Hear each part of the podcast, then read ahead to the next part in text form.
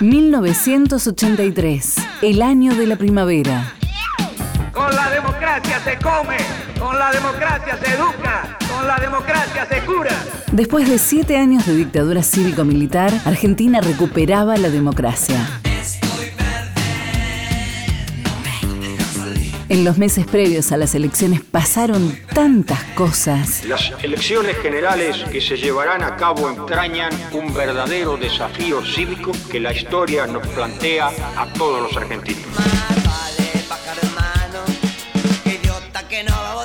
Las cosas cambian muy rápido acá. Hace poco la cosa cambió para bien. Se debe haber equivocado la historia con nosotros, porque siempre nos pasa mal. Hoy, 40 años después, las rescatamos del olvido. Hay que salir del agujero interior. 1983, el año de la primavera.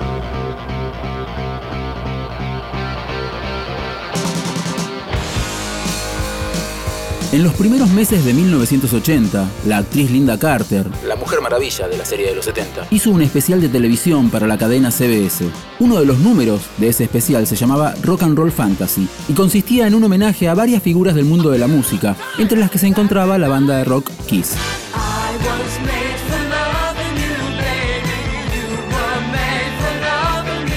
El homenaje consistía en una coreografía con cuatro bailarines vestidos y pintados como los integrantes de Kiss, mientras Linda cantaba el clásico I Was Made for Loving You.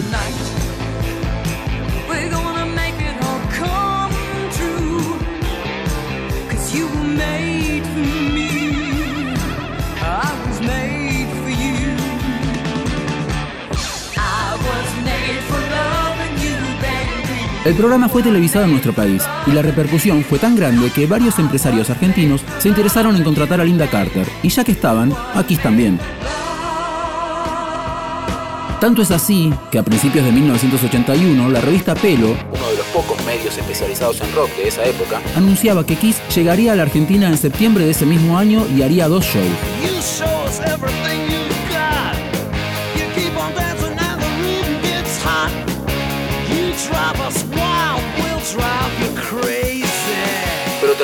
1981 y nada de esto sucedió.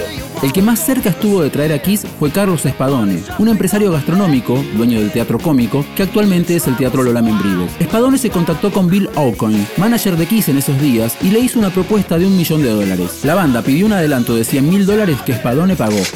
Pero Espadone tenía serios problemas financieros y gran parte del dinero ofrecido lo aportarían inversores privados que justo sobre la hora decidieron no invertir. Cuando Espadone le avisó que la guita se había fumado, Aucoin dio por finalizada la gestión. Dos años después, entra en escena un tal Daniel Muñoz y su empresa Demorx Producciones. Muñoz se contactó en mayo de 1983 con Chris Lend, el nuevo manager de Kiss. Tras la fallida experiencia anterior, la banda exigía esta vez una carta de intención y un depósito de 330 mil dólares. Demorx Producciones accedió sin problemas, pero le informó al manager que el dinero se depositaría en el futuro. A Lendet esto le pareció sospechoso, pero cerraron el acuerdo con un apretón de manos. La banda se comprometía a mandar las fechas confirmadas por medio de un fax con valor de precontrato. En base a ese precontrato, Demorx comenzó la campaña de afiches en la vía pública y la venta de las entradas para los shows que serían los días 19, 20 y 21 de agosto en la cancha de Boca. Por aquellos días, las visitas de artistas internacionales eran escasas. Todavía estaba fresco el recuerdo de los exitosos shows de Queen en Buenos Aires, Mar del Plata y Rosario. Las entradas para ver a Kiss se agotaron en tiempo récord. En medio de toda esta movida, un grupo denominado Comando 2 de Abril amenazó con volar el estadio de Boca Juniors en el caso de que esos salvajes y depravados actuaran allí. Días después, varios excombatientes de Malvinas comunicaron que también se oponían a la llegada de Kiss a la Argentina. Todo el mundo hablaba de esto y Demorx Producciones le envió a la banda un fax en el que les garantizaba que se desplegaría un fuerte operativo de seguridad. Se organizó una conferencia de prensa en la bombonera con los excombatientes, la empresa Demorx, integrantes de RIF, quienes serían el número de apertura de Kiss, y un representante del club Boca Juniors. Sin embargo, las amenazas continuaron y la banda decidió no arriesgarse. Días después de la conferencia de prensa en la Boca, la agencia de Kiss emitió un comunicado.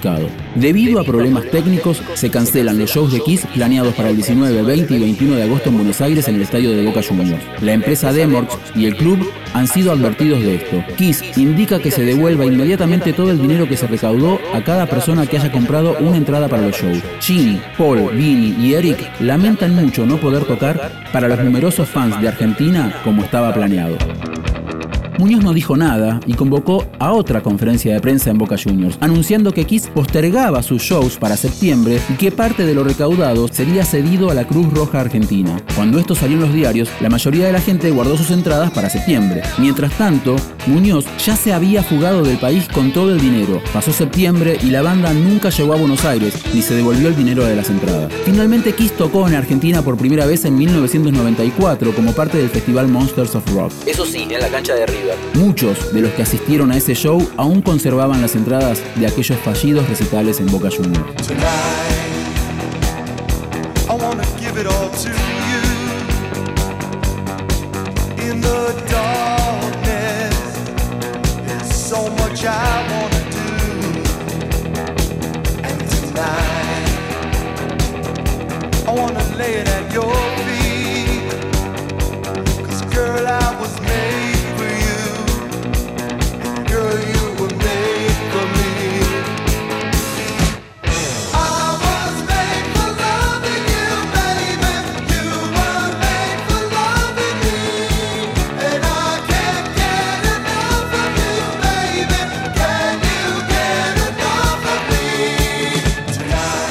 1983, el año de la primavera. Texto e informe, Leo Acevedo. Producción, Leo Acevedo, Fran Aquino y Carlos Uboski. Edición, Ignacio Guglielmi. Una producción del área de medios digitales de Radio Nacional.